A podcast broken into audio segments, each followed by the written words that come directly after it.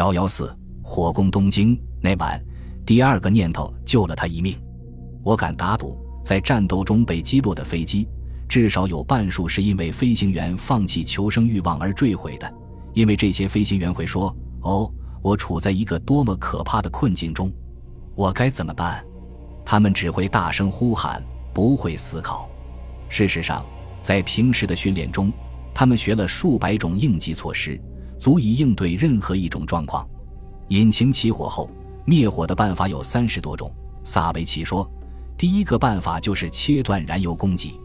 飞机上有灭火装置，拉开灭火手柄，一定要拉对手柄，启动活页螺旋桨，然后操控飞机侧滑，使火焰烧不到机身。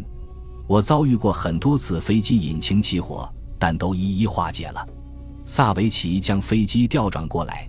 恢复到正常的飞行姿态，并扑灭了引擎的大火。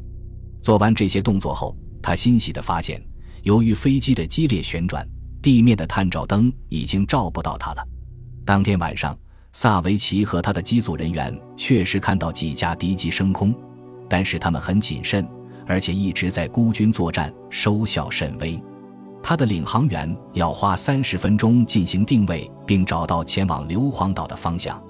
五个半小时后，他们的银色轰炸机紧急迫降在中部机场，先后撞上了一辆卡车和吉普车，最后停了下来。机上无人受伤，或者说暂时无人受伤。硫磺岛上长达五周的战斗仍在持续，整个岛屿火炮轰鸣，战斗机每隔几分钟就升空执行近战支援任务。当天下午，一架运输机将他们送到色班岛，随后再返回关岛。火攻东京后，罗伯特 ·J· 麦克纳马拉参与盘问那些回到关岛的机组人员，李梅也亲自审问了一部分人。在一间坐满机组成员和情报人员的会议室里，大家都很激动。一名年轻的机长叫嚷道：“妈的，我想知道这是哪个婊子养的想的鬼主意！这架大飞机的设计轰炸高度是二十三万英尺，而我们执行任务的飞行高度是五千英尺。”昨晚我失去了两名僚机驾驶员。李梅不是那种睚眦必报之人，他与口若悬河的阿诺德截然不同。阿诺德绰号“快乐的阿诺德”，因为他总是面带微笑，而这种抽搐的笑容往往具有欺骗性。李梅少言寡语，说话时喜欢叼一支雪茄，跟阿诺德的假笑一样，这已经成为他的标志性动作。麦克纳马拉说过。我从未听李梅说过两个字以上的话，她基本上只说“对，不是的”。现在，这位马里亚纳群岛轰炸机联队的指挥官站在这名年轻机长面前与之对峙，他黑着脸，神情严肃地盯着这名机长，完全漠视与任务指标无关的任何事物。我们为什么来这里？他厉声质问对方：“你失去了你的僚机驾驶员，我和你一样难过，因为是我派他去执行任务的。”我也上过战场，但是，你只是损失了一名僚机驾驶员，我们却摧毁了整个东京。据日本警方统计，大轰炸过后，东京共有二十六点七万座建筑被摧毁，占东京所有建筑的四分之一，有一百万人无家可归。官方提供的死亡人数为八万三千七百九十三人。东京大轰炸一个月后。德国的一座城市也遭受了燃烧弹袭击。美军一名心理学家与这座城市的幸存者交谈之后说：“尽管这些人表现得很想把他们的故事告诉我，但他们已经失去了精神动力，无法准确记住发生过的事情。那些幸存者讲述的故事通常都断断续续的，他们的描述反复无常，与真实记忆不符，很容易变成造谣生事或无中生有。”因此，在书写这种故事时，往往要采用一些陈词滥调，比如火灾的受害者犹如人间地狱等等。作家 W.G. 泽巴尔德说：“这种老套的话是为了掩饰和消除那些超出我们理解能力的经历。无论是轰炸的始作俑者还是受害者，他们都意识到这种阐述是多么的浅薄和苍白无力。看到东京陷入火海之中。”费斯克汉里说：“这一幕令人震撼，但他也说，这是一个很无力的形容词。当 B 二十九轰炸机机组成员回到基地，从发动机舱检出被烧黑的三合板、报纸和房屋的构件，我对此毫无感觉。大卫·布雷登说：“但我很高兴能远离这一切。我想，这就是战争只适合年轻人的原因。一个关于手段与结果的问题摆在某些人面前，这个问题悬而不决，但又很少有人明确表态。我们对自己做过的事情感到不安。”汉里说：“我们完成了使命。轰炸任务结束后，我们对燃烧弹烧过的区域进行了勘察，发现那里到处都是机床。”那些居民在制造零部件，这说明这些人参与了战争。很明显，美军想要证明此次军事行动的必要性，从而为这些骇人听闻的结果开脱。B 二十九轰炸机飞行员是一个无情的职业，这个职业不需要多愁善感，因为在下降过程中，死亡经常不期而至，比如引擎在基线边关闭、飞机在接近机棚的时候坠毁等。你学会了一件事，萨维奇说：“每当有人死于飞机事故时，你不再紧握双手，你所能做的就是把自己的事情做完，然后再问发生了什么事，怎么会这样，怎样才能避免这种事。”牧师不会走过来对你说：“伙计们，我们要围坐在一起，为这几名没有返航的机组人员痛哭。”实际情况是，作战指挥官会对你说：“他之所以遇难，是因为他做了这些事情。”千万别学他，或许这听起来有点残忍，但这是你们保命的方法，尤其是在驾机参与战斗的时候。在一个藏有日军的岛屿上生活，难免让人觉得心惊胆战。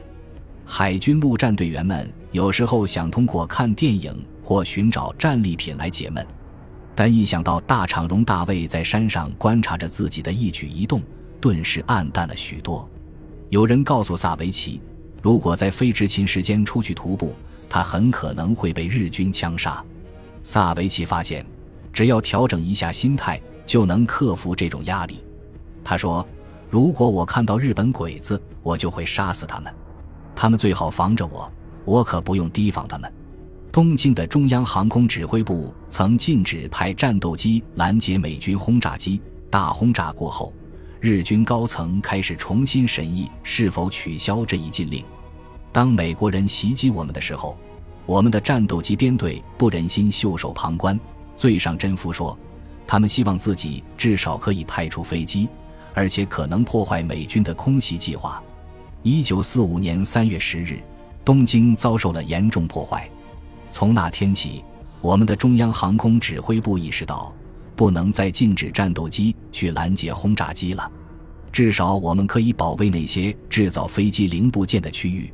在那些日子里，我一直从家里乘车上下班，甚至连我的父亲都训斥我，质问我们到底在做什么。燃油短缺是减少战斗机出动次数的原因之一，其实还另有隐情，只是中央航空指挥部不愿意说出这一理由。最上真夫说。我们节省下来的燃油要用在执行特殊攻击任务的飞机上。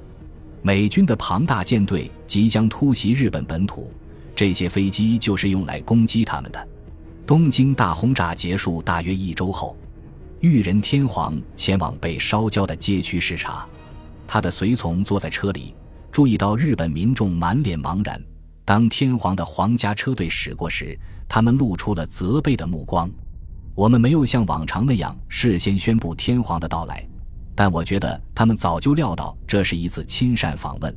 毕竟有三至四辆带着菊花式章的汽车从他们身边路过。这名随从的态度反映出日本的政治文化，他要求民众绝对服从天皇，即使受再多苦，也不能违背这条原则。两天后，也就是三月二十日。被普遍视为温和派的日本前外务大臣闭原喜重郎在一封写给朋友的信中称：“如果我们继续抵抗，即使数十万人战死、受伤、忍饥挨饿，即使数百万幢建筑被摧毁或焚烧，日本也有可能达成一份更有利的和平协议。”历史学家赫伯特 ·P· 比克斯写道：“当大和民族面临灭顶之灾时，闭原喜重郎依旧认为。”把整个日本变成战场是有好处的，这就是温和派闭原喜重郎的思维模式。可能裕仁天皇也持同样观点。日本前首相近卫文英公爵向其秘书透露说：“每当想到眼下困境是那帮疯子造成的，我就不由得心生倦意。”三月十九日，诺斯塔德和李梅的闪电战依然持续着。名古屋、大阪和神户相继受到大规模的燃烧弹袭击，其中名古屋被袭击两次。美军在每次行动中平均出动了三百八十架轰炸机。这些轰炸机并没有从空中给予这些城市毁灭性的打击，但规模却是前所未有的。在关于美国陆军对日本进行战略轰炸的所有文章中，看不到任何高级指挥官明确支持屠杀平民的言论。更准确地说，他们用一种无动于衷、稍带几许冷漠的态度看待这件事。战争是残酷的，如果总纠结道义问题。那么世界上就没有任何一支空军会取得胜利。一九四二年三月，美国海军学院极具影响力的杂志《海军学院学报》（Proceedings） 重印了由一名英国飞行员、监控战理论家写的一篇短文。这篇文章提出了以平民为攻击目标的理由，令人不寒而栗。有人说，杀一个人比摧毁一台机器要容易得多，因为机器是很多人花了很多时间制造出来的。根据我们执行轰炸任务的经验，杀人并非易事，其影响十分深远。因此，如果一名工人被炸死了，他的兄弟、父亲或儿子很有可能会旷工。归根到底，人类的家庭是靠关系链维系的，这根链条比世界上最大、最复杂的机器的链条都要长得多。当然，我也知道有人站在人道立场反对攻击平民。对此我毫不担心，我只想说，在选择轰炸目标的时候，首先要衡量和预计由此达到的效果。如果通过令人信服的调研发现，杀死一个小孩比摧毁一台机器更能挫伤敌人发动战争的能力，那么我们就应该注意到这个事实，然后再谈其他道德问题。几座大城市被燃烧弹焚毁，这对日本而言是一场国难。它会对今后数十年的战争与和平产生深远影响。美军进攻马里亚纳群岛的初衷，并不是为了获得这种效果。提倡定点轰炸军事目标的海伍德·汉塞尔，一直都是派凯利特纳夺取马里亚纳群岛的决策者。虽然汉塞尔仓促下台，被其他人取代，但在这之前，他已经为李梅搭好了舞台。在此后几年的周末里。第二十一轰炸机司令部的很多飞行员再也没闻到过烤肉的味道，也许费斯克汉利也是其中之一。本集播放完毕，感谢您的收听，喜欢请订阅加关注，主页有更多精彩内容。